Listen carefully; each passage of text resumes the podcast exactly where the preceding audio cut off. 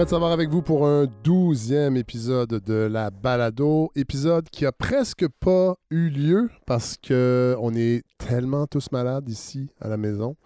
Et je pense que c'est un peu la même chose. Je me fie à ce, que, à ce que les gens autour de moi me disent.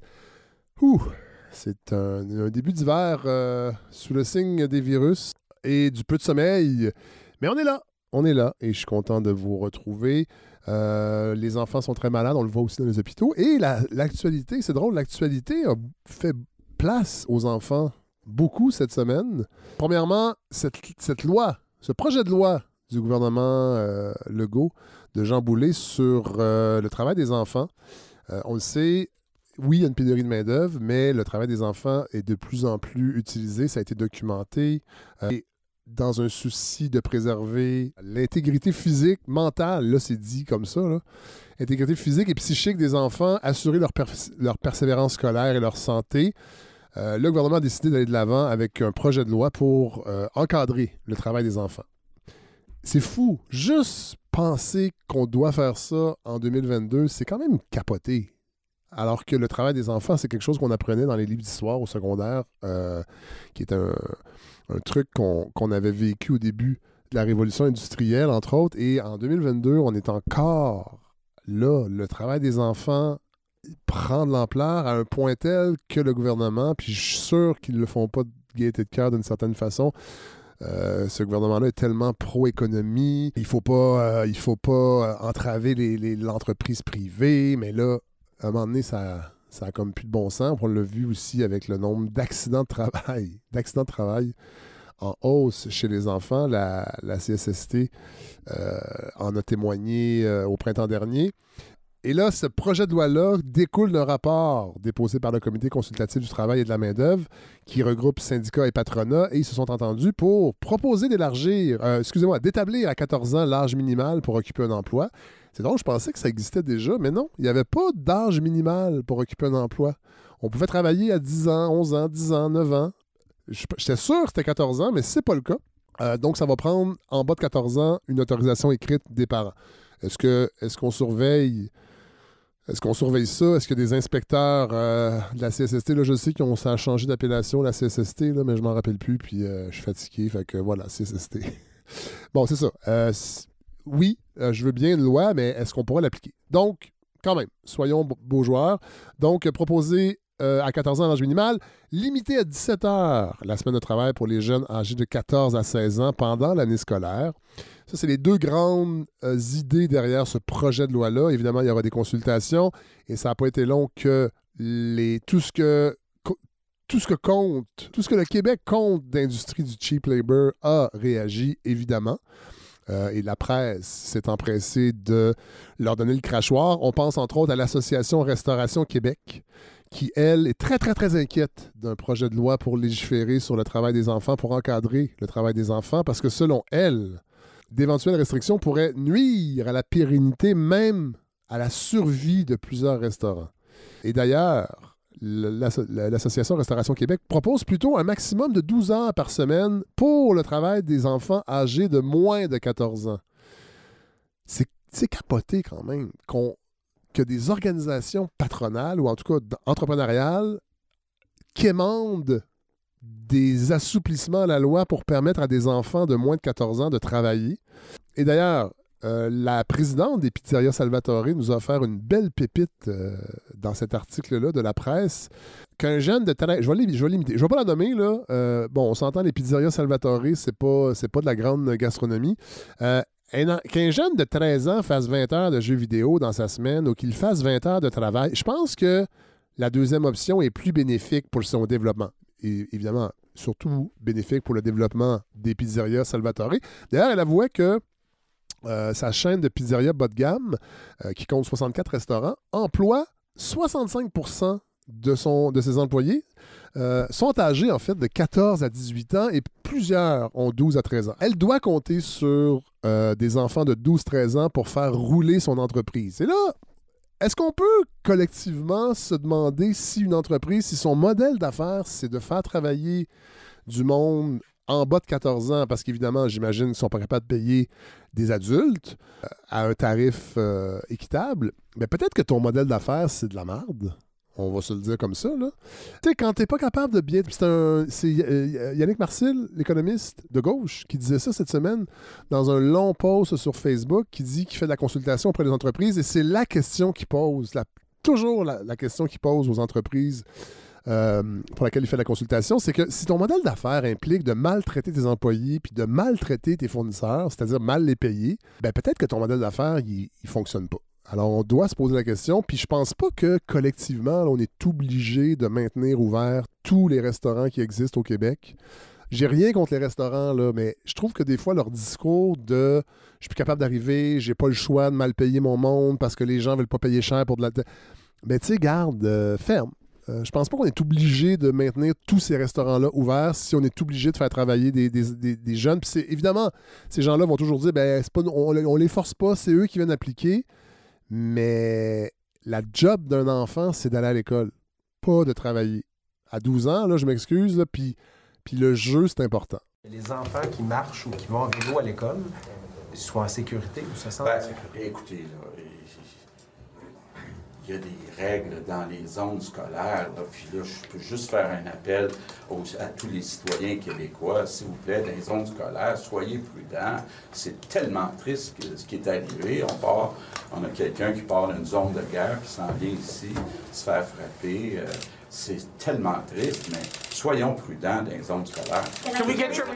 Bon, là, euh, on n'a pas entendu tout l'extrait. Il n'était pas disponible, en fait, l'autre partie, mais évidemment, François Legault fait référence à cette horrible histoire de, cette fillette de 7 ans qui a été tuée par un conducteur autour de son école dans le quartier Ville-Marie et il a répété une fausse vérité que tous les Québécois, en fait la majorité des Québécois respectent les limites de vitesse, puis finalement il n'y a pas grand-chose à faire parce que la majorité des Québécois respectent les limites de vitesse. Évidemment, c'est faux. D'ailleurs, ça a été prouvé. Il y a différentes études qui l'ont démontré. Et il y, a même la Fondation CA Québec qui rappelait que euh, sur la rue Christophe Colomb, où il y a trois écoles entre les rues, je crois, Rosemont et euh, Villeray ou Jarry, euh, ils ont fait une observation un matin du mois d'octobre. Bon, vous allez me dire, l'échantillon est peut-être pas grand, un matin seulement.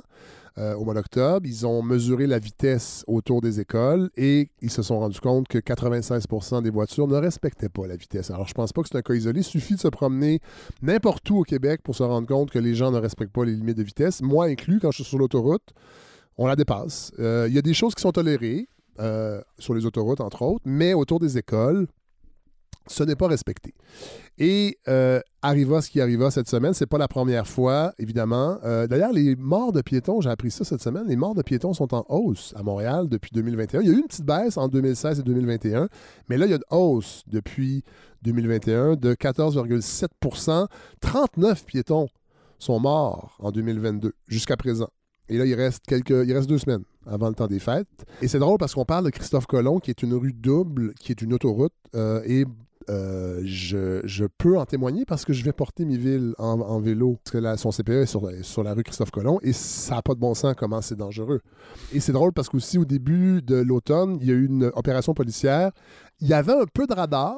Il faut que je sois de bonne foi. Là. Il y avait un, policier qui faisait du radar, mais la plupart des six policiers étaient là pour euh, dire aux vélos de ne pas rouler sur les trottoirs. Parce que moi, d'où j'arrive de chez moi, j'ai comme pas le choix parce que le CPE est en plein milieu, entre deux rues. Il est entre euh, Jean Talon et Bélanger. Donc, je peux pas traverser en plein milieu de, Christophe Colomb c'est, avec une remorque, avec un enfant, c'est bien trop dangereux. Alors, je prends euh, Saint-Zotier, euh, Bélanger et j'ai un petit bout à faire sur le trottoir. Évidemment, on roule pas vite. Et là, il y avait des policiers qui nous disaient non, débarquez s'il vous plaît, marchez, c'est trop dangereux. Ça donne une idée quand même. C'est pas tant les voitures qui sont dangereuses, c'est les vélos sur les trottoirs.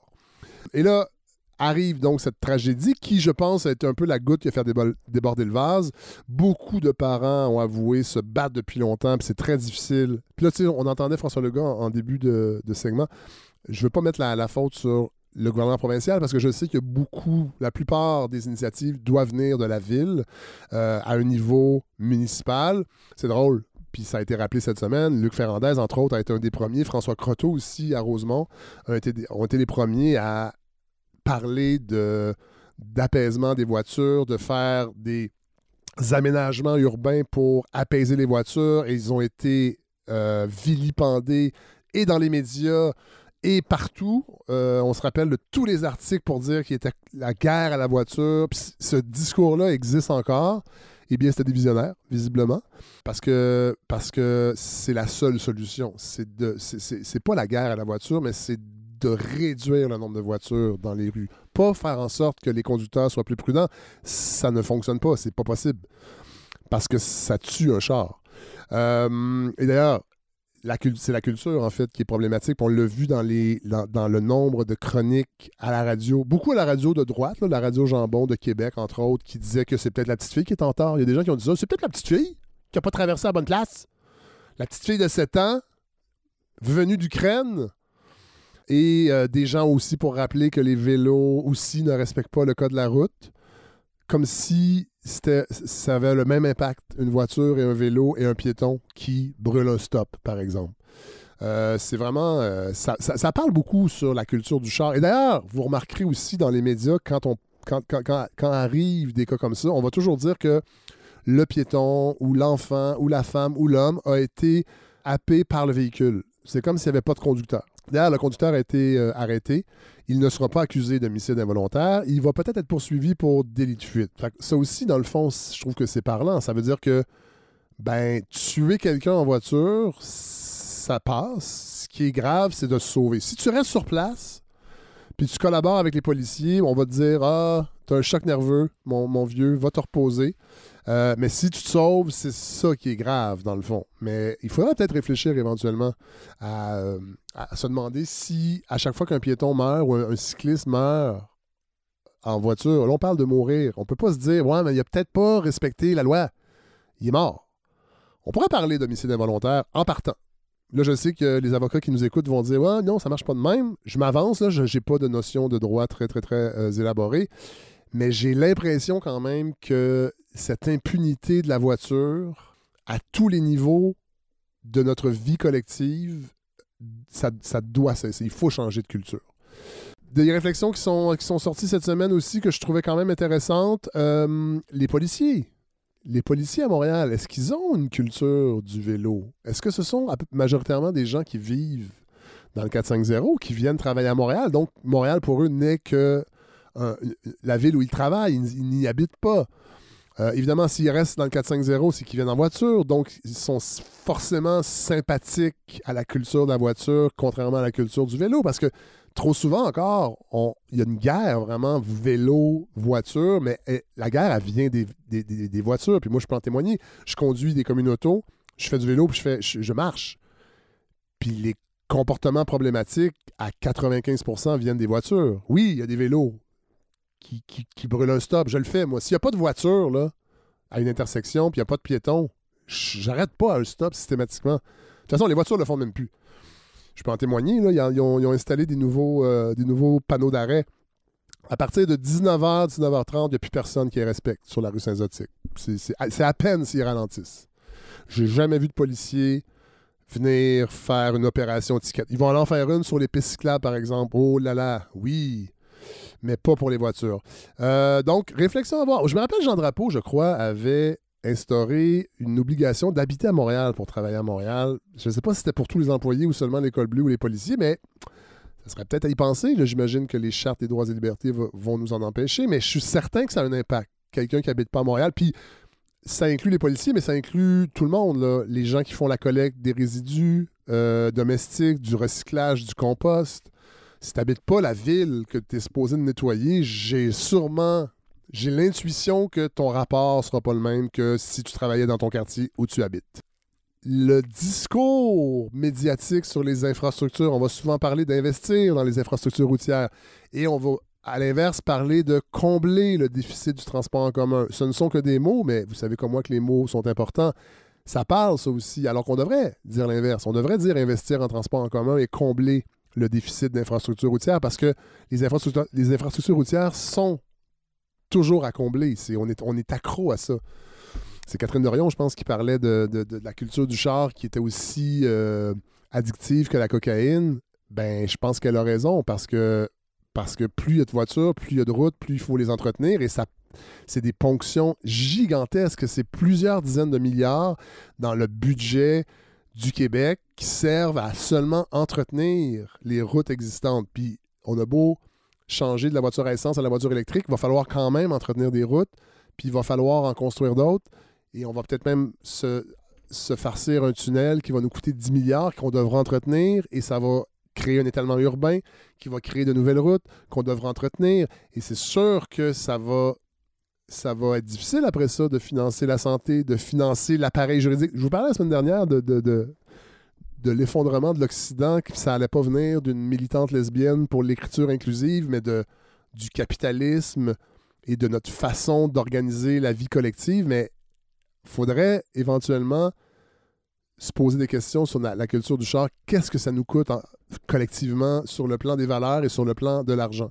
Puis euh, j'espère que la tragédie, malheureusement, de cette fillette va enclencher une réelle réflexion pour que les choses changent. Parce que ça n'a pas de maudit bon sens. Mais à chaque fois, quand j'entends le François Legault puis les gens de ce gouvernement vouloir toujours protéger les Québécois, les Québécois sont respectueux des limites de vitesse, les Québécois sont pas racistes, les Québécois sont pas intolérants, les Québécois sont accueillants, puis les Québécois ils travaillent fort, puis les Québécois il faut pas les brasser. Chaque fois, je me rappelle l'extrait de Duplessis avec Jean Lapointe et Adélard Godbout, joué par un comédien dont le nom m'échappe, extrait souvent cité par François Legault sur les médias sociaux pour dire que c'est possiblement une des plus grandes scènes de tél- de l'histoire de la télé québécoise. Je me rappelle même d'un échange entre, sur ce même extrait, euh, une pamoison sur Twitter entre François Legault et le grand sociologue de la galaxie. Alors, on va aller écouter cette scène euh, qui, je crois, résume à elle seule le nationalisme de la CAQ. Et pourquoi ça va être difficile de changer quoi que ce soit au comportement des Québécois. Tant qu'on va les maintenir dans une espèce d'infantilisation niaise, comme le fait ce gouvernement. Bon épisode, tout le monde. Je souhaite jamais de mal à notre monde, alors. Ils ont peut-être bien, bien des défauts, mais c'est pas de leur faute. Ils sont peut-être bien, pas bien, bien faits. Mais c'est pas de leur faute non plus. Ils ont pas eu le temps de se développer. Ils ont défriché ce pays-là dans le miséroir rongé par les fous, à manger du navet des hivers de temps. Quand je t'ai dit tantôt qu'il s'était rien passé de l'autre, je me suis trompé. C'est pas la même chose pendant 300 ans. On travaillait. On travaillait comme des bœufs à défricher ce pays-là, à dépierrer la bourse, à travailler à Gatineau, à essoucher au clair de lune pour, pour gagner du temps sur l'été. T'as raison, alors. On n'avait pas le temps de lire Karl Marx. On travaillait. Quand tu comptes ce que ça a pris d'ouvrage à nos mères, pour élever des 14 enfants, pour tisser des Catalognes, pour nous, tricoter nos trucs, ce que ça a pris de courage à nos pères, et pour trapper les recevaires, pour les capots, tout ça, a rien. Pas qu'on meurt de fret. On a tout bien pas réussi grand-chose. Mais rien que ça, c'est assez près de faire de nous. Puis je veux plus jamais entendre rien contre nous autres, tu compris? Jamais, pas un mot. Garde! Garde!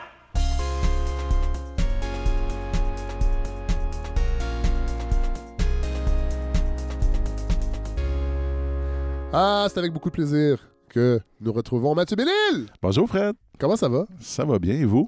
C'est toujours un plaisir de vous retrouver. Et là, vous venez plaisir. pas en tant que euh, chroniqueur vedette de la balado. vous venez en tant que... euh, c'est quoi votre poste déjà à l'inconfident? C'est un peu flou. Je fais... En fait, c'est un peu l'homme à tout faire de, de la Poste revue. secrétaire de la rédaction? Ouais, c'est ça. C'est le titre officiel, mais tu sais, je suis pas mal dans. J'ai ma main un peu partout. Ouais. là. Donc, nouveau numéro de l'inconvénient. Oui. Le numéro 91. Oui, quand même. L'âge des identités. Là, je l'ai reçu à votre arrivée. je viens même pas le vous temps donner. lire. Ben non, puis euh, la J'aime poste. pas, j'ai- j'aime pas tellement naviguer à l'aveugle. Ouais, non, je sais, vous êtes un homme euh, qui aimait prévoir et contrôler les choses. Non, pas et- contrôler, mais je veux savoir de quoi, de quoi je parle. Mais là, Ben, c'est- je vais ouais. vous laisser parler, en fait. L'âge euh, des identités, ça nous est venu parce que, évidemment, vous connaissez ce fameux euh, adjectif qui est aussi un nom commun, l'identitaire, hein, Oui. les, les identitaires. Évidemment, les identitaires, par, par, je dirais par réflexe, et aussi un peu avec raison, on identifie ça généralement à, euh, aux mouvances plus nationalistes ou plus conservatrices. Oui. Mais ce qu'on a constaté, euh, puis c'est un peu le, point de départ, ben c'est ça, c'est Ouais. qu'en fait, il y aurait une droite identitaire que- qu'on a, je pense, qui est assez bien euh, documentée et tout ça, on la Oui. connaît. Mais il y aura aussi une gauche identitaire. C'est-à-dire que ces enjeux-là seraient, euh, des préoccupations seraient, au fond, évidemment différentes. Les, les- les identités seraient, mobilisées seraient différentes, mais elles seraient présentes, je, dirais, à la grandeur du spectre politique, Ouais. autant à gauche qu'à droite. Moi, c'est drôle, c'est en premier, c'est la gauche identitaire que j'ai découverte Ouais. euh, il y a quelques années. Est-ce que c'est la gauche woke, ça? Ou... Oui, je pense qu'on peut dire Ce mot-là, on sait plus trop non, quoi faire avec mais ça. Moi, je suis hein. rendu woke, alors faut que je fasse Ouais. attention. Là. Je- Ouais, mais c'est parce qu'à partir. Moi, j'ai arrêté de je l'utiliser. je suis pas sûr que je, je suis si woke que ça, mais selon les gens qui me détestent sur les médias sociaux, ça. je suis ça. un sale woke. Mais ça, moi, voyez-vous, c'est-à-dire c'est que le, le- le piège de ce mot-là, hein, on fait une petite parenthèse, oui, oui. c'est que euh, au début, début, début, là, quand il est apparu, Oui. on a tous senti que ça désignait quelque chose qu'on essayait de comprendre ou de saisir. Oui. Mais très rapidement, ça a été récupéré Ah de Ça a été manière. galvaudé. en fait. Voilà, et récupéré comme une sorte de fourre-tout pour euh, une étiquette maintenant qu'on assigne à n'importe qui. Qui est péjorative, toujours. Oui, puis qui en gros devient un peu euh, signe de paresse intellectuelle. Tout à fait. Dans le sens Ouais. que c'est quoi que vous aimez pas? Tu sais, quand vous dites que quelqu'un est woke, là, Ah, parce qu'en général, c'est devenu péjoratif. Oui, que- oui, c'est ça. Qu'est-ce que vous aimez pas? Est-ce que c'est parce qu'il est militant? Oui. Est-ce que c'est parce qu'il milite? Parce qu'il est progressiste? c'est ça? Ou est-ce qu'il parce qu'il est jeune? Oui. Parce qu'il, c'est-à-dire qu'à un moment donné, il faut faire l'effort d'aller au-delà de ce mot-là pour dire à quoi on s'adresse. Bon, alors je referme la parenthèse. Mais quand vous dites que vous avez découvert la gauche identitaire, vous, Oui. c'était, c'était quoi? C'était Ben, universitaire? euh, Oui, oui, les gens qui militaient pour euh, la reconnaissance des droits des queers, des oui, trans. oui, OK, bon, c'est ça. Oui, oui, c'est ça. Alors, cette question-là... J'ai lu Mark Lilla aussi à l'époque. OK, que j'ai pas lu. Oui, qui, qui- qui est intéressant. Ouais. euh, qui est un prof à Columbia. Ouais. De gauche. Un gars qui se dit de gauche, mais d'une gauche qui ne se reconnaît plus. Plus, ma- disons, la gauche arrivé, euh, oui, marxiste... euh, J'étais là-dedans. ouais. Euh, je dirais pas marxiste, mais euh, un peu plus matérialiste, les, libéraux américains, Ouais, OK, je comprends. cette gauche-là. Ouais, ouais. Mais Bon. non, mais c'est- c'est-à-dire qu'il y, a- il y a la gauche est déchirée Oui, présentement tout à fait. tout à fait. entre ceux qui sont plutôt du côté des identités, Oui. euh, de la reconnaissance des identités, Oui. et ceux qui continuent de penser qu'il y a des rapports de classe et qu'il y a des rapports économiques et que les rapports économiques informent le reste. Tout à fait. Puis ça, c'est c'est un vrai débat. Oui, Puis voilà. euh, la vieille gauche, la nouvelle gauche. Voilà, voilà. Et, Alors- mais là, après ça, j'ai découvert Ouais. la droite identitaire. Oui, Et j'ai essayé de la combattre. Ouais, c'est Et ça. je le fais toujours. Mais, mais alors, c'est intéressant parce que, dans le fond, dans, dans le, le numéro L'âge des identités, on réfléchit à ce concept-là, qui est un concept, en fait, extrêmement délicat et extrêmement, euh, euh, lui aussi, galvaudé. Et il faut jamais oublier une chose, c'est que aussi on a une conception euh, contemporaine de l'identité qui n'est pas tout à fait fidèle à ce que c'est euh, en vérité. L'identité, là, euh, on, on a, on a développé une idée, vous, avez connu ça comme moi, on, est, on a grandi dans les années 80-90 où il fallait tous trouver notre voie, Ouais, nous définir nous-mêmes, euh, de- poursuivre nos rêves, ouais. s'émanciper. hein, C'était les mots qui sont qui sont de qui sont qui étaient un peu dans la psychopop et qui sont qui ont été récupérés par le marketing. Ouais. Donc l'identité, c'était en fait quand on disait que trouve ton identité, ça voulait dire trouve ton originalité. Trouve la singularité. Alors qu'en fait, le- la notion même d'identité renvoie à ce qui est identique à quelque chose. Ah, Quand on dit l'identité, c'est ça, ça suppose l'idée identique à quoi? Ah ouais. Et d'ailleurs, Identique à quoi, c'est le titre d'un texte euh, excellent de- de- d'Alain Deneau, Oui. qui réfléchit à ça, qui se demande, Oui.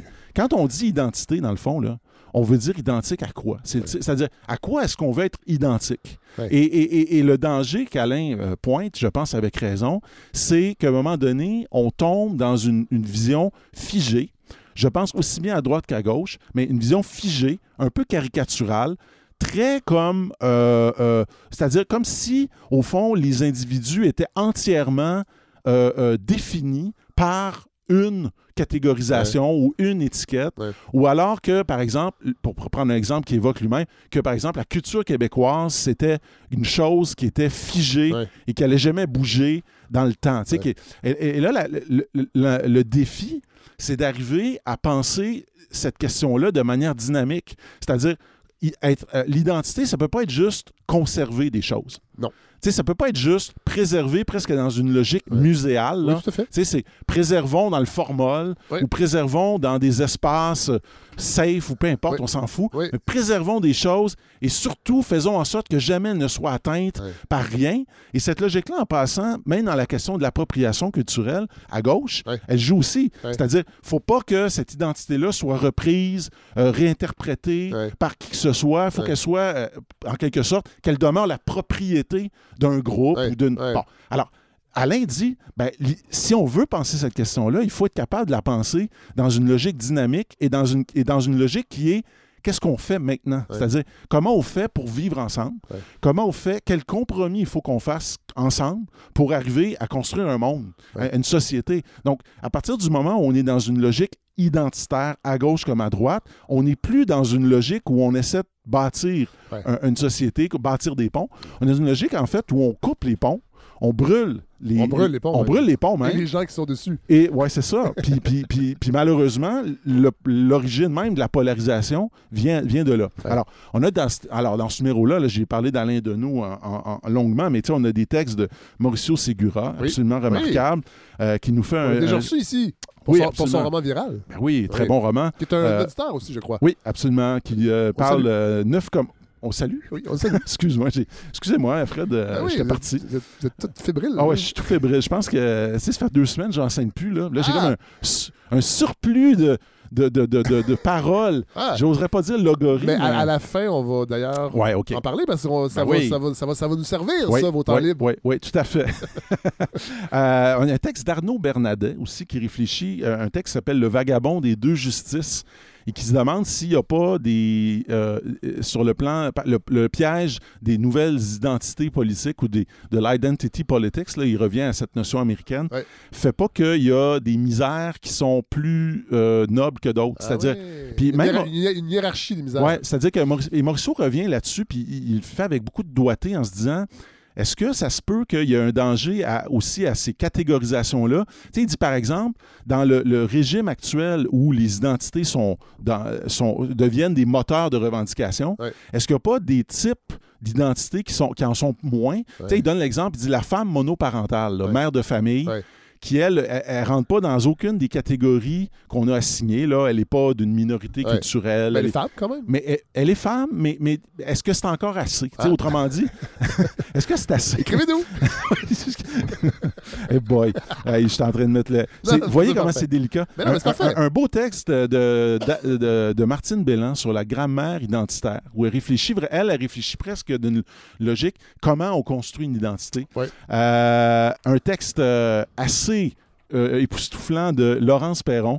Le titre, à lui seul, vaut le détour. De quoi mes boules sont-elles le nom? Ah! Alors, et là, attention, là, je, je- je sens qu'il y a des esprits euh, un peu pervers et malicieux. Alors, mes boules, elle fait référence aux fameuses boules roses. Vous vous rappelez des boules roses dans le village oui. euh, gay? Ben oui. Et elle dit des choses assez remarquables Eh ben. là-dessus. Euh, Parce que vous savez que récemment, on avait voulu rebaptiser le village gay l'espace communautaire inclusif, ou un truc du genre. Là. Desjardins. Ouais, genre. Ben, non, mais d'ailleurs, c'est ce qu'elle dit, c'est qu'elle dit, elle est très troublée par le fait que on, euh, euh, on, a- on est dans un, on, on est rendu dans un cadre où très rapidement ces questions-là, par exemple, équité, diversité, inclusion, ont été récupérées par le marketing. Ben oui. Et ont été récupérées par la gestion. Oui. Et puis, elle a cette phrase à un moment donné où euh, elle dit euh, euh, tu sais, non, la liberté n'est pas encore une marque de yogourt. Alors, oui, c'est ça. Si la liberté n'est pas une marque de yogourt, l'inclusion et la diversité sont assurément, assurément prêtes à rejoindre Danone et Activia sur les tablettes de nos épiceries. Elles sont les nouveaux mots d'ordre qu'a adopté la loi du marché pour tirer profit de la force économique qu'incarne désormais une certaine partie de la communauté gay, dit entre guillemets. Et puis, tu sais, elle dit quand, quand, par exemple, elle dit, je me promène dans le village, là, Ouais. puis elle dit, je vois, tu sais, sur les, les- la porte de la Banque nationale, puis Desjardins, vous, vous l'avez nommé, Ouais, ouais. les belles euh, banderoles euh, oui. arc-en-ciel. Ouais. Puis, euh, puis euh, euh, euh, à, côté, assis par terre sur la, la grande baie des sans-abri avinés qui sont dans la misère et qu'on essaie de chasser. Puis elle se dit, qu'est-ce que ça veut dire, là, Ah, rendu là? Est-ce que Est-ce qu'en fait, il n'y a pas aussi dans cette, dans cette, cette, cette philosophie-là une manière de s'acheter une bonne conscience Ouais, ouais, ouais, ouais. sans, en se rendant aveugle à d'autres enjeux? Euh, euh, bon. Il y a Patrice Lessard, Oui. prof de, de littérature et grand romancier. Oui. En passant, si vous n'avez pas lu Excellence Poulet, Non, je- vous devez lire ça, Ah oui? Fred. Excellence Poulet. Je le recommande à tous les le auditeurs. Non, non, c'est écœurant. D'ailleurs, ça se passe coin Saint-Zotique, Papineau. Ben voyons! C'est comme l'histoire d'un. Je pourrais l'inviter. C'est comme un. Ouais, ouais, ouais, ben oui, il faut. C'est un. c'est un- J'aimerais ça euh, même en parler avec vous puis lui parce Ben que. oui! un- il fait un polar. Il a fait des polars. Ouais. C'est un polar, j'en ai jamais vu comme ça. Il raconte. euh, c'est c'est une langue, c'est un, c'est un humour, c'est une intelligence. En tout cas, pour moi, Patrice Lessard, là, qui a fait. euh, D'ailleurs, il a fait euh, des livres aussi sur pseudonyme où il s'appelle Ah Sébastien Chevalier. Ah, Vous aimeriez ça, ça doit vous plaire, ça, les pseudonymes. Ouais, j'aime beaucoup ça, oui. Euh, mais euh, il, fait un- un- il a fait des livres comme euh, à propos du joug, qui est un. Ah un- c'est l'histoire d'un nationaliste, un écrivain nationaliste qui rêve de devenir le grand écrivain québécois et qui, en fait, veut écrire un roman qui s'appelle Le Joug qui, euh, en fait, est un roman d'émancipation nationale. Et évidemment, il se suicide parce qu'il n'est pas capable de le faire. Puis c'est comme toute une Ah non, mon Dieu, réflexion ça me donne le goût. brillante. Ça- je- je- son nom, j'ai vu son nom passer, évidemment. Non, pour moi, là, Mais Patrice Lessard, c'est Ah, l'héritier ben là. d'Hubert Aquin. Ah! Bon, C'est carrément ça. Je veux dire. j'espère que ça finira pas de la même façon. Ben non, ben. Je pense que justement, le fait, le pseudonyme sert à ça. C'est Ouais. euh, les pulsions noires, Ah, on les oui. met là. Bon. En tout cas. Là, euh, je, vois, je vois un texte ici, l'air du ressentiment. ben oui, de Fred. Mathieu. Ben oui, ben oui. Honnêtement, Fred, j'ai ça me fait penser à quelqu'un. j'ai écrit là. oui, c'est un pseudonyme de quelqu'un Non, non, non, qui mais- coïncide avec son propre nom. Le ressentiment. Le ressentiment, oui, ok. Qui? Oui, est la fin. Ouais. Qui est l'épilogue de, du livre L'âge de la colère. Oui. Si vous voulez découvrir un auteur, et on va en reparler. On va en parler. Fred. Euh, Le pancage Mishra. Ouais. Et il termine, parce que lui il explique un peu l'état actuel du monde, avec un grand M, par le concept de ressentiment. C'est ça. En fait, il parle de colère et de ressentiment, Voilà. qui sont deux choses différentes. Oui, tout à fait. Mais, mais vous avez raison, et ça m'a, euh, je dois vous le dire, ça m'a ça m'a inspiré aussi. J'en, ai Je même voulais en fait. faire, Oui, le livre. ben oui, puis j'ai même fait un petit, euh, je vous ai fait un petit clin d'œil. Mais on va en reparler Oui, dans un oui, épisode subséquent Alors, de, de- L'ère du ressentiment, euh, je vais être franc avec vous, c'est un des textes, je pense que c'est un texte important que j'ai écrit. En tout cas, pour moi, il est important. Je vais laisser aux gens le soin de juger si- s'il vaut la peine, mais c'est-à-dire que j'ai l'impression qu'on est dans, une époque qui est marquée par ça. Ouais. Puis c'est quoi le ressentiment? Je, je faisais la nuance avec la colère. La colère, en général, c'est quand vous êtes, mettons, vous sentez une colère, la première réaction que vous avez, en général, c'est vous voulez agir. Oui. Tu sais, quand il y a une colère, Péter des gueules. c'est ça. Ou militer, Oui. ou aller manifester, Oui. ou aller faire une vigie parce Et- qu'il y a une pauvre petite fille qui s'est fait écraser. puis, ben tu sais, puis, je veux dire, la colère est un moteur politique important Ben oui. et c'est un moteur légitime dans la démocratie. Oui. C'est comme ça qu'on change les choses. Sais, ça, puis ça, je pense que c'est important de le souligner. Le ressentiment, c'est quoi? C'est une colère rentrée et ruminée. Ouais. Ressentiment, c'est un sentiment re-re-re. Oui, là. voilà. Alors, euh, ramener. Et, et- et au fond, le ressentiment, c'est quoi? C'est quand la colère n'arrive pas à accoucher d'une action. Oui. Et là, qu'est-ce qui fait, qui se passe avec l'individu? L'individu devient amer. Il commence à nourrir un- des sentiments négatifs, de jalousie, de colère, de, de- pas de colère, de haine, Ouais. de, de, il se compare. hein, il se- et, et- et- et- et- et en fait, l'hypothèse que j'essaie de développer, c'est que le monde dans lequel on est, puis la, la démocratie libérale, est un, terreau fertile Oui. pour ça, Oui. parce que c'est une société qui vous promet beaucoup, Oui. qui vous annonce énormément et qui ne peut pas vous donner ce qu'elle vous promet. Parce que la démocratie, ça veut dire liberté, égalité, fraternité. La liberté, on peut bien dire qu'elle existe, mais est-ce que vous la vous sentez-vous libre? Ouais. Est-ce que vous- on vous promet l'égalité? Vous sentez-vous égaux? Est-ce qu'on vous promet la fraternité? Sentez-vous que vous vivez dans une, société fraternelle? On vous promet, on vous dit, sur le plan du capitalisme, par exemple, vous êtes dans un monde, vous, avez- vous pouvez vous enrichir. Tout est possible. Vous pouvez vous accomplir. Ouais. Tout est possible, ah, mais en vérité, les places au sommet sont aussi limitées qu'avant. Tout à fait. voyez? Et donc, le Le pancage Mishra, Oui. c'est ce qui est incroyable dans son livre, c'est que lui, il tente d'expliquer, entre autres, des phénomènes comme Daesh. Oui. Puis lui, il nous, Oui. de- il nous demande Ça, c'est brillant. mettez de côté l'islam Ouais, c'est ça. et remplacez l'islam par le ressentiment. C'est ça. Et vous allez comprendre pourquoi. Oui. des jeunes diplômés issus des cultures arabes ont envie de, de, de, de- joindre Daesh. Puis il dit l'islam n'a rien à voir là-dedans. C'est ça. L'islam le devient le, le, le, C'est un- le vocabulaire. C'est ça. pour Ex- canaliser le ressentiment. Oui, canaliser un ressentiment qui fait qu'ils se sentent un peu laissés pour compte. Voilà. Ils, Ouais. ils sentent qu'ils n'ont pas accès à ces Et occasions. ils ont fait ces ce promesses. faire. Ils ont étudié. C'est ça, Ils ont adopté les valeurs qu'il fallait. Et ils se rendent compte que, à cause de leur couleur de peau, à cause de leur Oui. culture, à cause de plein de raisons, Oui. ils n'atteindront pas les promesses du capitalisme. Qu'est-ce Oui. qui reste? C'est ça. Vous lirez Ben, le livre. ben, ben, vous lirez le livre, Oui. puis vous lirez l'article Oui. aussi d'un certain Mathieu. Voilà. Parce que je veux souligner une dernière chose, c'est que aussi ce qu'on remarque, c'est que, et moi je le constate, c'est qu'aujourd'hui, ce qui est frappant, c'est que que vous apparteniez à une minorité ou à la majorité, peu Oui. importe, Oui, vous avez tout le temps des raisons de ne pas être content. Ah oui, moi, j'ai tous les Puis, matins. puis le dis- non mais le, le- Tous le les matins au lever, là. Je vous donne un exemple, m'a frappé cette semaine, euh, Fred. J'écoutais les nouvelles et j'entendais le premier ministre du Nouveau-Brunswick. Blaine Higgs. Ah oui. Tu sais, Blaine Higgs est premier ministre là, de sa province et qui disait euh, Moi, là, la fameuse loi sur les langues officielles, elle m'a fait souffrir et je veux que personne dans ma province ne, passe à travers ce que j'ai dû passer. ouais, ouais, Parce que je pense que les anglophones unilingues sont défavorisés. Puis, puis là, vous, oui, puis vous imaginez, il est premier ministre. Ah oui. Il est premier ministre, Ben puis il dit ça. oui. Et, et- et là, ce que vous entendez, c'est le ressentiment. C'est-à-dire, c'est l'amertume de quelqu'un qui, en dépit de sa position dominante, à arrive à nourrir une amertume face à des minorités. Oui. Et ça, je veux dire, vous venez au Québec, vous allez en France, vous allez aux États-Unis, partout, c'est comme ça. Et c'est ça qui est saisissant. Tout le monde peut se sentir victime. Tout à fait.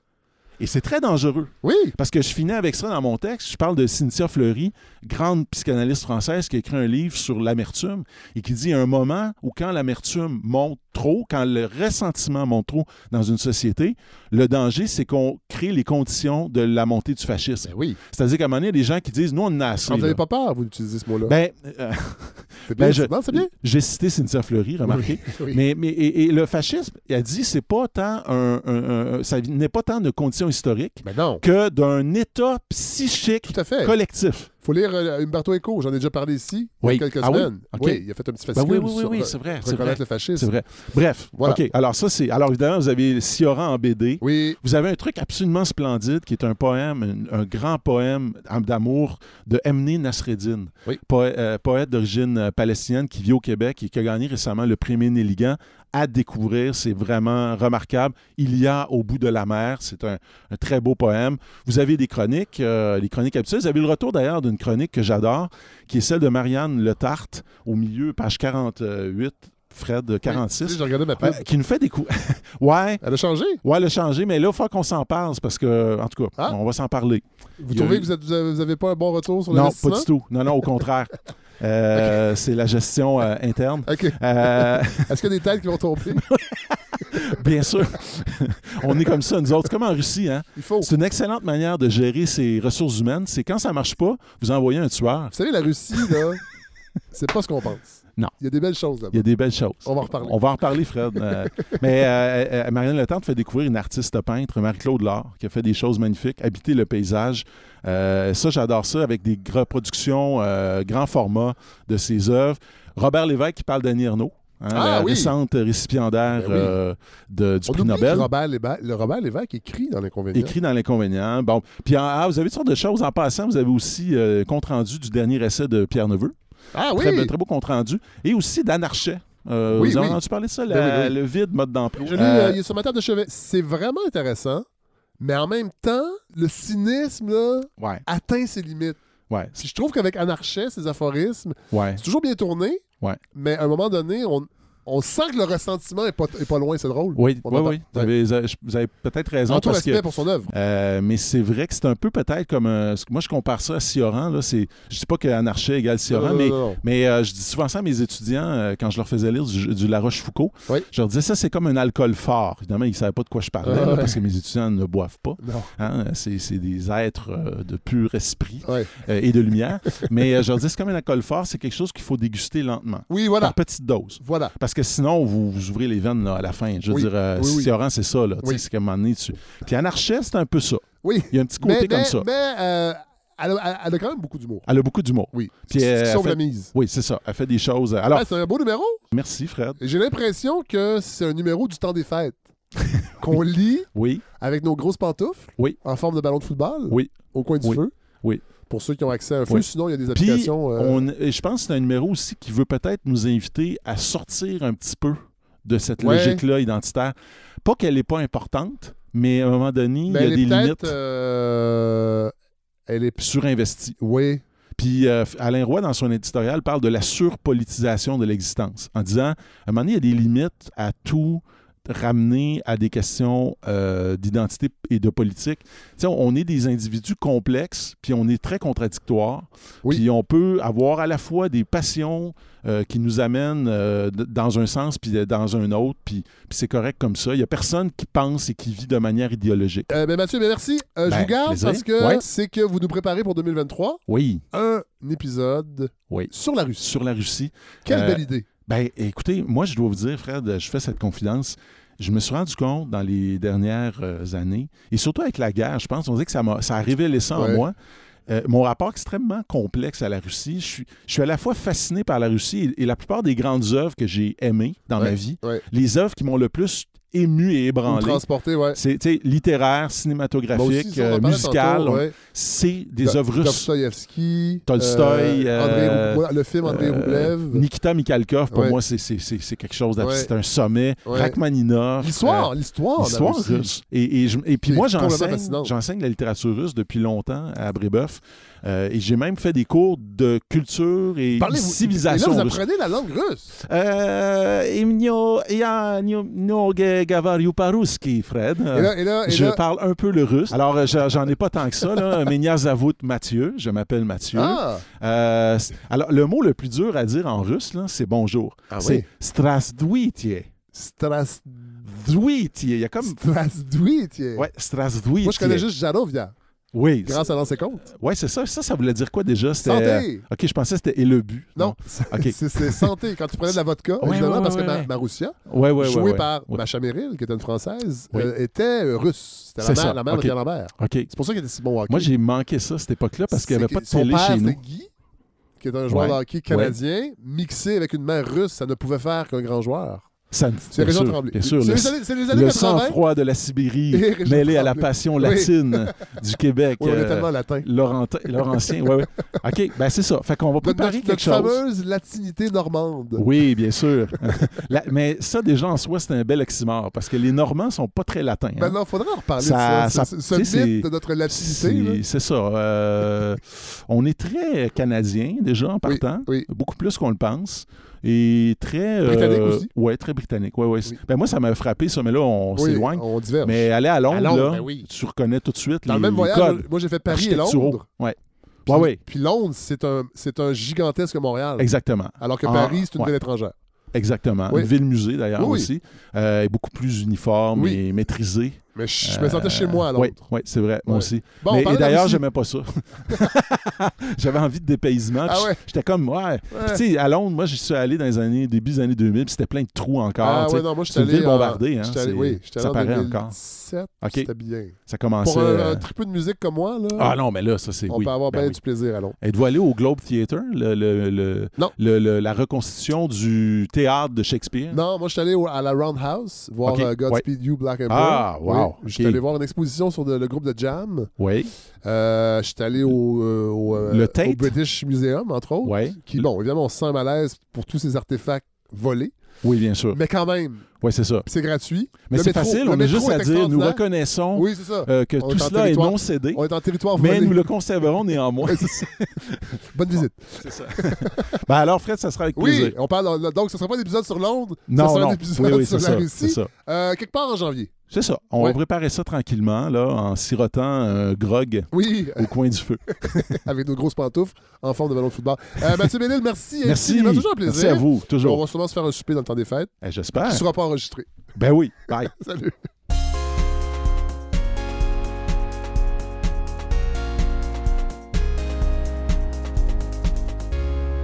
J'accueille à la balado Gabriel Brassard-Lecourt. Bonjour. Bonjour. Journaliste indépendante, professeur de journalisme à l'Université Concordia, euh, président de l'Association des journalistes indépendants du Québec. On se parle parce que la semaine dernière, on aurait pu le faire la semaine dernière, mais c'était, je pense que c'était vendredi, vous avez publié une lettre, euh, lettre ouverte des pigistes du devoir, euh, et je voulais qu'on parle de ce qui se passe parce que c'est un thème qui est récurrent, les pigistes dans les médias, et je trouvais que pour une des rares fois, la lettre était quand même assez et cinglante et euh, claire sur ce qui se passe euh, dans le milieu des pigistes et le devoir, mais pas seulement le devoir. Euh, donc voilà, je trouvais ça intéressant que la balado aborde ça parce que je suis pigiste dans la vie moi aussi, pas pour un grand média, mais je trouve que c'est quelque chose qu'on parle pas beaucoup, qui est pris pour acquis et qui est... les, pigistes sont la cheville ouvrière des médias au Québec. Ben, totalement. Puis on se rend compte de plus en plus à quel point les gens qui euh, sont pas pigistes, en fait, euh, connaissent pas beaucoup notre réalité. Ouais. euh, Ouais. savent pas vraiment ce que c'est un pigiste, savent pas ce que ça implique euh, au niveau de, de nos revenus, de comment on travaille, euh, Ouais. de comment on est payé surtout. Ben, c'est ça. Je, veux- je veux qu'on, je veux qu'on aborde ça parce que dans votre lettre, euh, elle est dédiée au devoir, mais vous, vous le dites bien que ça, c'est, c'est pas un cas qui est exclusif au devoir, mais vous êtes en colère contre sa direction parce que vous, le, le devoir offre les tarifs parmi les plus bas sur le marché euh, et des tarifs qui n'ont pas augmenté depuis 2012. Moi, je suis curieux de savoir c'est quoi les tarifs exactement et comment ça fonctionne quand on est pigiste pour un journal comme Le Devoir. Ben là, en fait, euh, plus généralement, c'est ça. Quand on est pigiste, ce qui est dur au Québec, puis un peu les revendications de, de l'Association des journalistes indépendants, c'est de pouvoir négocier collectivement, tu sais, euh, Ouais. au moins un tarif de base. hein. Mais nous, on n'est pas Ouais. un syndicat, donc on peut pas faire ça. Ce qui fait que euh, ben, les médias peuvent vraiment euh, décider de payer le prix qu'ils veulent. Il n'y a, aucun, euh, il y a aucune base. Euh, Ouais. Le Devoir, pendant longtemps, euh, a dit ben on n'a pas beaucoup d'argent, on est un média indépendant, ce, qui est- ce qui- Oui. ce qui est l'argument qu'on se fait souvent donner. Euh, mais là, Mais, mais, mais, mais ce qui a été vrai, il y a une certaine période oui, quand même. exact, il y a une certaine période. Ça, vous le dites dans la lettre quand Oui, même. on le dit, puis justement, puis là, le truc, puis nous, tu sais, je veux dire, la plupart des pigistes de devoir, ils sont, c'est ça qui est tellement déchirant, déchirant c'est que ils sont super loyaux envers le devoir, ils aiment ça, Oui. il est là, tu sais, c'est super prestigieux, mais là, le prestige, tu sais, ça paye pas le loyer, tu sais, à un moment donné, Oui. Non, non. c'est ça, tu sais. Puis là, depuis quelques années, le devoir fait des sous et sans, ben pas sans vente, mais en tout cas, le dit ouvertement, tu sais, ça va bien, on est profitable. Euh, Oui. Tu sais, ils ont fait Bra- un. Brian Miles, Ben. Brian Miles a fait un texte il n'y a pas si longtemps pour dire qu'un vent favorable Ben, poussait le devoir. Ils ont investi dans des, nou- de- des nouveaux postes, des- des, Exactement. des- des nouvelles fonctions journalistiques euh, au devoir. C'est ça, ils font beaucoup d'embauches. Euh, tu sais, ils ont fait, euh, tu sais, ils ont un deal avec Air Transat pour le journalisme international. Ils ont fait un Ouais. deal avec les GAFAM pour avoir des redevances des médias sociaux, tout ça. Fait que, tu sais, ça va bien. Mais justement, si ça va bien, ça devrait aller bien aussi pour les pigistes, tu sais. Ouais. Euh, puis- Mais, mais, mais, mais- comment, pour, pour que les gens comprennent, là, la part des pigistes dans un journal comme Le Devoir, Ben, elle est assez grande. Alors, surtout, par exemple, bon, l'édition du week-end a des cahiers spéciaux. Hein, euh, il y en Ouais. a plusieurs. Les cahiers spéciaux, c'est 100 des pigistes. Bon. Donc ca- cahier, euh, cahier culture, cahier. D Ouais. et le, le- le cahier plaisir, Ouais. qui est une infopub absolument pour des organisations touristiques. Là. Ouais. Avant, c'était pas ça, mais là, c'est ça. Ça, c'est 100 des pigistes. Oui, pas mal, oui. Il y a peut-être ok. euh, deux, trois salariés, là, mais c'est très majoritairement des pigistes. Euh, Puis là, ben, c'est ça qui est dur. C'est que, tu sais, il y a des pigistes qui, euh, qui ont plus d'expérience que d'autres, tout ça, puis ils peuvent, sont, sont ca- ils peuvent négocier sur une base individuelle. Mais Ouais. là, la frustration vient du fait que la plupart des pigistes qui tentent de- d'avoir des augmentations de tarifs dans les dernières années se font dire non, tu sais. Ouais, ouais. Euh, Et, et- et- et je peux dire une chose, parce que c'est la même chose dans le milieu de, de la radio, de la télé. Les producteurs détestent quand les employés ou les contractuels se parlent. exact. C'est avantageux pour eux qu'on se parle pas. Ben, tout à fait. c'est pour ça que je trouvais que votre lettre est intéressante, parce que là, on essaie de casser un peu cette culture-là de on y va au cas par cas, puis Ben, les négociations sont secrètes. ouais. En fait, tu sais, le, le groupe des pigistes, euh, là, ils ont signé une trentaine, mais ils sont plus que ça, là. Ils sont peut-être Ouais. une quarantaine. Puis, tu sais, ils sont venus nous voir il y a presque un an, tu sais, à la GIC et Ouais. à la FNC pour dire on aimerait que vous, vous nous représentiez pour négocier de façon collective, Ouais, nous, avant ouais. qu'on sorte publiquement, on a fait une approche à l'interne, on voulait pas... Oui, nous- c'est ça. Et vous le dites dans votre lettre, le c'est parce que Ben oui. ouais, vous avez la direction a été arrogante, on peut-tu dire ça? Ben, en tout cas, on a eu une fin de non-recevoir assez Bon. euh, claire qui disait Ouais. on va s'arranger à l'interne, puis s'il y a des pigistes qui sont pas contents, ils peuvent venir nous voir. Ouais. Mais là, nous, on a Et là- répondu ben, s'ils viennent, s'ils viennent nous voir, nous, c'est parce qu'à l'interne, ça n'a pas fonctionné, tu sais.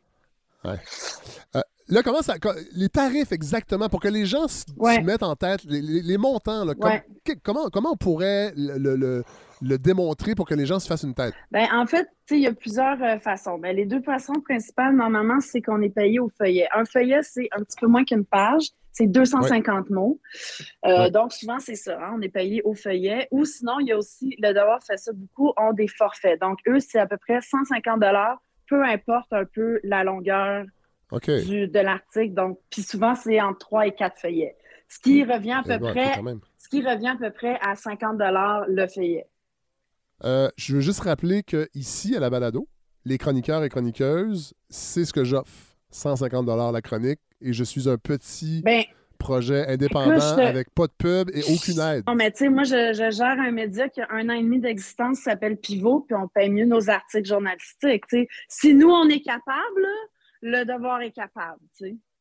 Mais rendu là, c'est un choix éditorial presque. Là, tu sais. euh. Tout à fait. Et Gabriel Brassard-Lecourt, vous le dites, le devoir, là, le devoir, on s'en sert comme exemple parce que vous êtes en égo présentement, mais c'est pas le seul. C'est quelque chose qui est quand même relativement répandu, Vraiment. parce que je comprends, dans le milieu. Tout à fait. Puis, tu sais, comment ça se fait que euh, les piges journalistiques, tu sais, suivent pas, genre, euh, l'inflation de la vie, là, tu sais, c'est quand Ouais. même incroyable, tu sais. Puis, il Ouais. y a du monde, euh, des vieux pigistes qui nous disent, ah, ben, moi, il y a 25 ans, c'était les mêmes tarifs, tu sais, quelque chose qui fonctionne pas, tu sais. Mais non, non. Puis effectivement, il y a beaucoup de médias qui, qui c'est ça, qui, qui refusent des, des, euh, des augmentations, tout ça, ou qui. euh, ça, Et, qui et- et là, dans le fond, ce que vous demandez, c'est d'avoir une- une- un, un levier de négociation pour tout le monde, Exact. pour, entre autres, hausser substantiellement les tarifs? C'est ça, exactement. Puis là, le, le truc qu'il faut bien comprendre, c'est que ça va pas se faire à titre individuel. nous, ce qu'on demande, c'est de s'asseoir avec le devoir pour représenter les pigistes. Ouais, ouais. Puis euh, on attend une réponse. Ouais. oui. Donc, hausse substantielle des tarifs et adoption d'un mécanisme d'indexation pour oui, pas que exact, ces, ces négos-là reprennent dans cinq ans. Exactement. Puis, tu sais, on parle pas d'une augmentation de 5 piastres, là. Tu sais, on parle Non, non. de comme quelque chose de substantiel, puis effectivement qui va suivre euh, le coût de la vie, là, tu sais. Puis, Ouais. tu sais, il y a des pigistes là-dedans, là, ils sont, tu sais, là, il y en a qui sont basés à l'international, qui risquent leur vie, qui voyagent Ouais. partout, puis, tu sais, c'est ça aussi qu'il faut comprendre du travail de la pige, hein, c'est que nous, on est toujours payé au produit fini. Donc, sais, l'article écrit qu'on remet, on n'est pas payé pour le déplacement qu'on fait, les, les heures d'entrevue qu'on fait, la rédaction, la recherche. euh, tu sais, on n'est pas payé là, pour toutes ces heures-là, nous, tu sais. Bon, là, je vais, je vais- je vais vous garocher une question. Vous l'aimerez peut-être pas, là, mais on en a- les, les médias sont très critiqués depuis quelques années, entre autres euh, pendant la pandémie. Qu'est-ce que vous dites aux gens qui vous disent, ben, garde, euh, personne t'oblige à voyager pour vendre tes articles dans les médias, fais d'autres choses. Euh, non, mais avez-vous l'impression Oui, que oui, ben. c'est ça. les gens sont derrière vous ou bof? Parce que quand même, c'est grâce aux pigistes si tout ça, cette infrastructure existe. Parce que sinon, enlever les pigistes, il ne resterait pas grand-chose. Totalement, totalement. Puis, euh, en fait, euh, c'est un peu ça l'idée, du, du départ de cette lettre-là, qui vient aussi avec euh, euh, un communiqué qu'on a fait paraître avec la FNC sur les conditions plus globales des pigistes. On vient de faire un sondage euh, sur nos conditions. Puis, tu sais, il n'y a pas beaucoup de pigistes qui sont satisfaits, mettons, des tarifs qu'ils ont, mais malgré tout, tu sais, mettons, nous, on a, il y a 138 pigistes qui ont répondu au sondage. Là-dedans, il y en a quand même, genre 75 qui, qui choisissent quand même d'être pigistes. Ouais, Fait c'est ça qui est déchirant, c'est que, tu sais, on n'a pas les, les conditions euh, salariales, mettons, acceptables, mais il y a d'autres choses qui font que les gens choisissent d'être pigistes pour toutes sortes de raisons, tu sais, justement, collaborer avec plusieurs médias, euh, choisir un peu leur- les angles de leurs histoires, Ouais. avoir, euh, tu sais, gérer son horaire. une certaine- une cer- oui, c'est ça, une certaine flexibilité. Parce que c'est pas tout le monde qui aspire à devenir permanent Non, c'est ça. euh, et à faire du 9 à 5. euh, Puis à ça. travailler Oui. pour la même entreprise aussi, tu sais, il y en a qui aiment ça, avoir la, la possibilité de, de collaborer avec plusieurs médias, tu sais, tout ça. Tout à fait, tout à fait. Euh, mais après ça, oui, c'est ça qu'on peut. Puis, mais en fait, l'idée aussi de, de- de- du début de cette, de cette lettre-là, puis de la campagne plus globale, c'est de faire connaître un peu nos- notre réalité au grand public pour Oui. qu'il soit un peu derrière nous si on, si on arrive à, à négocier collectivement nos conditions. tu sais. Mais euh, est-ce qu'on peut faire des tirer des, des, euh, un portrait sociologique de qui Ouais, sont les pigistes? Est-ce que c'est en majorité des femmes, des hommes? Est-ce que c'est bien réparti? On Bon. a, on a vraiment des, des chiffres super intéressants là, euh, qu'on qu'on a eu très, très récemment. Là, mais tu sais, en, en dro- entre autres, euh, euh, il y a 58% des pigistes qui ont entre 30 et 49 ans. La plupart, 63% proviennent de la région de Montréal. C'est à peu près 50-50 euh, hommes-femmes. Euh, tu vois, il y en a beaucoup aussi qui disent exercer d'autres activités professionnelles. Puis ça, c'est un autre Ah truc. ouais. hein. Moi, ça fait, oui. tu sais, euh, ça fait un bout de temps que j'ai décidé de faire juste de la pige, mais jusqu'à longtemps dans ma vie, tu sais, je travaillais dans un bar d'un théâtre, tu sais, pour pour Ouais. arrondir mes fins de mois. Puis, tu sais, il y en a Ouais, beaucoup qui font aussi d'autres genres de, tu sais, qui font de la rédaction, mettons, pas, pas signé, tu sais. Non, non, ouais. euh, juste parce que c'est plus payant, tu sais. Ouais, Euh, et puis, euh, puis en fait, 70% là, je l'ai devant moi. 70% des pigistes connaissent des retards de paiement ouais. de la part des clients, Ouais. quand même. Non seulement ils sont mal payés, mais il faut courir après Ah, son argent. ça, c'est tellement. Des fois, là, tu sais, on parle de 200 pièces là, tu sais, puis ça prend six mois à payer. Fait que, tu sais, Ouais. si tout un média, tu dis que tu payes bien, mais ça prend six mois à payer, ça annule un peu, tu sais, le fait que Ah tu à que tu payes bien, tu sais. C'est c'est un peu ça, là. Euh, La réponse médiatique à votre, euh, à votre sortie euh, jusqu'à présent? Ben, c'est. euh, c'est. c'est quand même particulier. Moi, sincèrement, je. je- je- j'espérais que, que ça résonne un peu. En même temps, je, je pense, je suis pas si surprise Ouais. que ça parce que on aime pas, on aime ça parler, les médias aiment ça parler des médias, mais quand ça va bien, tu sais, quand il y a des, Oui, quand il y a des Puis- conflits, c'est comme euh, un peu Ouais. un omerta, là, tu sais. Et- et- et- Ils aiment ça parler d'eux pour dire qu'ils sont importants dans la société, que c'est le quatrième pouvoir, puis que c'est un, un rouage important de la démocratie. Mais quand on parle des rouages des médias, euh, puis des choses qui quackent un peu, euh, salutations aux gens qui travaillaient au quack à l'époque, Ouais. euh, ça, ça, il y a moins ça. Oui, c'est ça. Puis moi, mon autre hypothèse, puis là, c'est- c'est totalement euh, mon analyse, euh, c'est Ouais, totalement personnelle, mais je pense que peut-être aussi qu'il y a des médias qui se sentent un peu concernés, tu sais. Oui. Donc, ils veulent pas en parler, tu sais. Pour pas ouvrir la marmite. Exactement, tu sais. Mais moi, ça me dit aussi qu'on a ouvert quelque chose, tu sais, puis que Ouais. là, on va faire, on va essayer de faire du millage là-dessus quand même de, de- Oui. de toutes les façons qu'on peut, tu sais. On a une campagne, c'est ça, plus globale qui s'en vient avec, tu sais, des, des genres de, de visuels, justement, sur les Ouais, ouais. médias sociaux. Par exemple, une page de journal, tu sais, avec des blancs, tu sais, qui sont laissés par par les Ah oui. contenus que remplissent les pigistes, puis c'est- c'est assez parlant, là, tu sais. euh, Oui. Non, mais j'avoue. Ben, c'est pour ça que je voulais qu'on en parle ici, euh, Gabriel Brassard-Lecourt, parce que ben, parce qu'on a le temps à la balado. Puis moi, je suis un peu en retrait de tout ce milieu-là. Fait que j'ai pas grand-chose à perdre d'en- d'entendre un discours comme le vôtre, euh, parce que je suis solidaire aussi, Ben ouais. évidemment. Euh, et euh, voilà. Alors, merci. On va se reparler. Je vais, je vais, on, va, on va suivre la campagne. et j'espère que le fait d'en parler ici, ça va nourrir ce dialogue Ben, important. J'espère aussi, parce qu'honnêtement, c'est tous des gens qui tiennent aux médias auxquels ils collaborent. C'est juste qu'ils veulent être payés décemment. Puis c'est quand même Oui. un peu la base. Là. C'est- très, très, très la base. Hey, merci. Merci vraiment, Gabriel. Bon temps des fêtes, malgré tout. Ben, merci à toi aussi. Puis on se, on se reparle en 2023. Ça marche. Bye.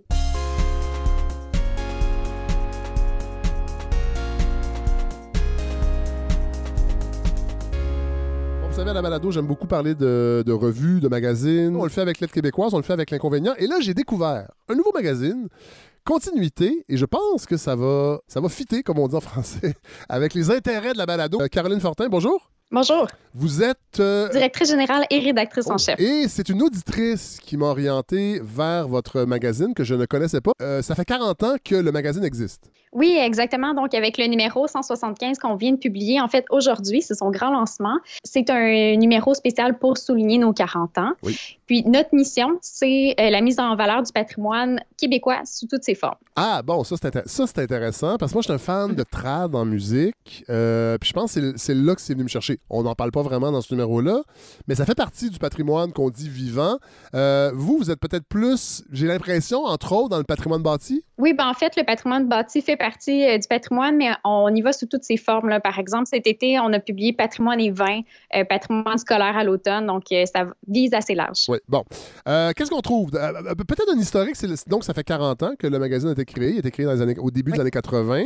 Euh, quel était le contexte? Pourquoi, en fait, on a senti le besoin de, de mettre de l'avant un magazine comme ça? En fait, c'est le Conseil des monuments et des sites du Québec qui est devenu aujourd'hui Action Patrimoine, qui a fondé le magazine. Puis ensuite, le magazine est devenu un organisme à part entière qui s'appelle les Éditions Continuité, qui publie le magazine Continuité.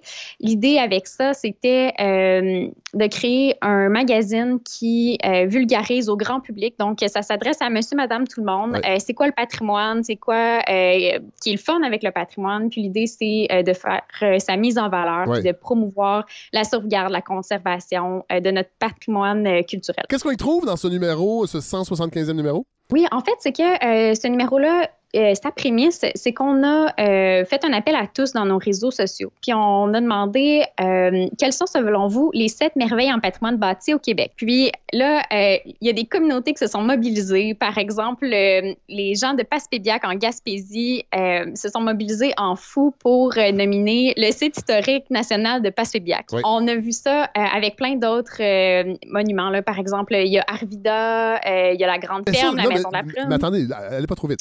Oui. Arvida-. Non, mais Arvida, euh, c'est fascinant parce que j'en avais vaguement entendu parler. Et on, on y décrit dans continuité la naissance. Et c'est fou, là. C'est un, Oui. un projet visionnaire à l'époque. Ah oui, définitivement. Oui, voilà. Et là, on découvre aussi des, des- des lieux que je ne connaissais pas. La Maison de la Prune à Saint-André Oui. de Kamouraska, euh, la Grande Ferme. Euh, c'est fou comment on on n'a pas un contact si grand avec notre patrimoine bâti, je trouve, culturellement, collectivement au Québec. Je ne sais pas si vous, vous êtes en mesure de le dire aussi, puisque vous avez les deux mains dedans. C'est pour ça que la mise en valeur, elle est importante parce que euh, il faut le découvrir. euh, notre patrimoine, puis qu'il soit sous toutes ses formes. Mais là, principalement, le patrimoine bâti, il y a plein de lieux qu'on connaît pas. Puis euh, c'est surtout des gens pour euh, le projet des Sept Merveilles qui euh, sont de la région puis qui disent Hey, moi, je veux mettre de l'avant le bâtiment, euh, un bâtiment de cœur qui est sur mon territoire. Je veux que les gens euh, se rendent compte qu'il existe puis qu'ils qu'ils aillent Ouais, le visiter, ouais. qu'ils en prennent connaissance. Donc, euh, c'est un peu ça le Ouais. projet. Et sinon, qu'est-ce qu'on y trouve dans ce numéro? Oui, donc euh, euh, de ce projet-là, les euh, sept merveilles en patrimoine bâti au Québec, une fois que euh, tous les gens y ont, y ont voté pour euh, leurs sept lieux coup de cœur, on a mandaté à des artistes professionnels Oui. qui ont créé une interprétation pour chacun des lieux. Oui. Donc, euh, on a ces œuvres d'art-là euh, dans le magazine. Il y a un texte sur l'archéologie, entre autres le parcours de médaille. On a retrouvé une médaille euh, commémorative des fêtes de la Saint-Jean-Baptiste de la fin du 19e siècle. Oui, absolument. Donc, euh, ça, c'est un partenariat qu'on a avec la société, euh, ben, en fait, c'est Archéo-Québec, pardon. Puis là, c'est une médaille qui a été retrouvée dans une fosse d'aisance. Oui. Donc, euh, comment euh, elle a été euh, récupérée, euh, puis comment, euh, comment on l'interprète aujourd'hui, Oui. comment on la remet dans son contexte historique. C'est très intéressant. Puis c'est une médaille là, pour les festivités euh, de la fête nationale. Oui, exactement, à l'époque. Oui. Il y a un texte également sur la navigation sur le fleuve? Oui, ça c'est un autre partenariat qu'on a, c'est la Société d'ethnologie du Québec, qui ont fait quand même un grand travail là, pour euh, rencontrer des pilotes euh, du Saint-Laurent Oui. pour euh, en fait faire leur histoire, puis euh, voir euh, commencer aujourd'hui à être pilote du Saint-Laurent. Donc euh, un peu une comparaison entre avant et aujourd'hui. Oui, av- avant les instruments de localisation, euh, on, y, on y allait à vue et on, se rapp- on, on le sait parce que ça a déjà été abordé euh, dans des articles. Moi, je me rappelle en avoir lu, mais quand même, c'est toujours intéressant d'y revenir. Euh, comment c'est difficile de naviguer encore aujourd'hui sur le fleuve Saint-Laurent, qui est un cours d'eau extrêmement périlleux quand on ne connaît pas ses écueils? Oui, définitivement, c'est euh, un métier dangereux. c'est un métier de mémoire également. Euh, autre texte, un panorama sur euh, 350 ans de sculpture. C'est niché, mais en même temps, c'est la beauté de ces magazines-là. C'est qu'on découvre des sujets qu'on n'aurait jamais découverts avant. Euh, Marie de l'Incarnation. Comment, depuis 350 ans, elle a inspiré les sculpteurs et entre autres la famille Bourgault, que je ne connaissais pas, qui est une famille, célèbre famille de sculpteurs du Québec. En fait, ils sont assez célèbres pour tout ce qui est euh, sculpture euh, religieuse. Puis, ils se sont impliqués beaucoup au sein de, ben, pour Marie de l'Incarnation, là, euh, à ce niveau-là, c'est le pôle culturel des Ursulines à Québec. C'est un, ça retrace un peu son iconographie, euh, son histoire aussi de Marie de l'Incarnation, puis euh, à quel point l'iconographie fait l'histoire également Oui. de, de cette femme-là. Donc, c'est très, très intéressant. Est-ce que la maison d'édition se contente de, de, de publier le magazine ou il y a aussi des ouvrages, des essais qu'on peut trouver? On a aussi euh, des ouvrages. En fait, on a quelques autres euh, publications. Euh, par exemple, on a un livre qui raconte l'histoire du Château Frontenac à Québec. Puis, on a aussi un livre sur l'histoire de la maison Henri Stuart. C'est là où sont situés nos bureaux et les bureaux d'Action Patrimoine. Bon, Mhm. le magazine, on peut le trouver où? Sur notre site web, donc au www.magazinecontinuité.com. Donc, on peut pas la- il n'est pas disponible dans la librairie. Il est seulement euh, le, le magazine papier. Euh, en fait, est-ce qu'il y a une version numérique et une version papier? Oui, il y a une version numérique et papier, puis on est aussi euh, distribué dans certaines euh, librairies. En fait, on a un distributeur là, qui, qui Ah. fait la livraison euh, aux, librairies qui veulent euh, bien l'adopter. Alors, évidemment, on le répète toujours ici à la balado, les magazines québécois, on les achète dans des librairies indépendantes. Donc, Mhm. si elles ne se trouvent pas dans votre librairie de quartier, vous pouvez demander à votre libraire et il va pouvoir éventuellement le distribuer. Oui, effectivement. Puis on l'a aussi sur notre site web, Oui. là, une commande en ligne, c'est tout à fait possible. Voilà. Ben, Caroline Fortin, merci. C'est une première et ben, on va se retrouver. La fréquence de publication, c'est trimestriel? Oui, exactement. Bon, donc on se retrouve dans trois mois. Moi, je suis content vraiment d'avoir découvert ce magazine-là. Merci infiniment.